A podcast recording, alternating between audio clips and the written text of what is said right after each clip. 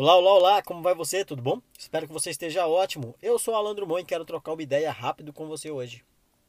Se você não sabe qual é o seu futuro, seu presente é desperdiçado e seu passado é sem sentido. Entende isso? Se programe. Como você quer estar daqui a alguns anos? Escreva no papel, se programe, planeje. Entendeu? Porque aquela história, né? Quem não sabe para onde quer ir, qualquer caminho serve. E se você não sabe para onde quer ir e qualquer caminho está te servindo, você não pode reclamar das circunstâncias. Então, se você não está planejando o seu futuro, aonde você quer chegar, você está desperdiçando o seu presente.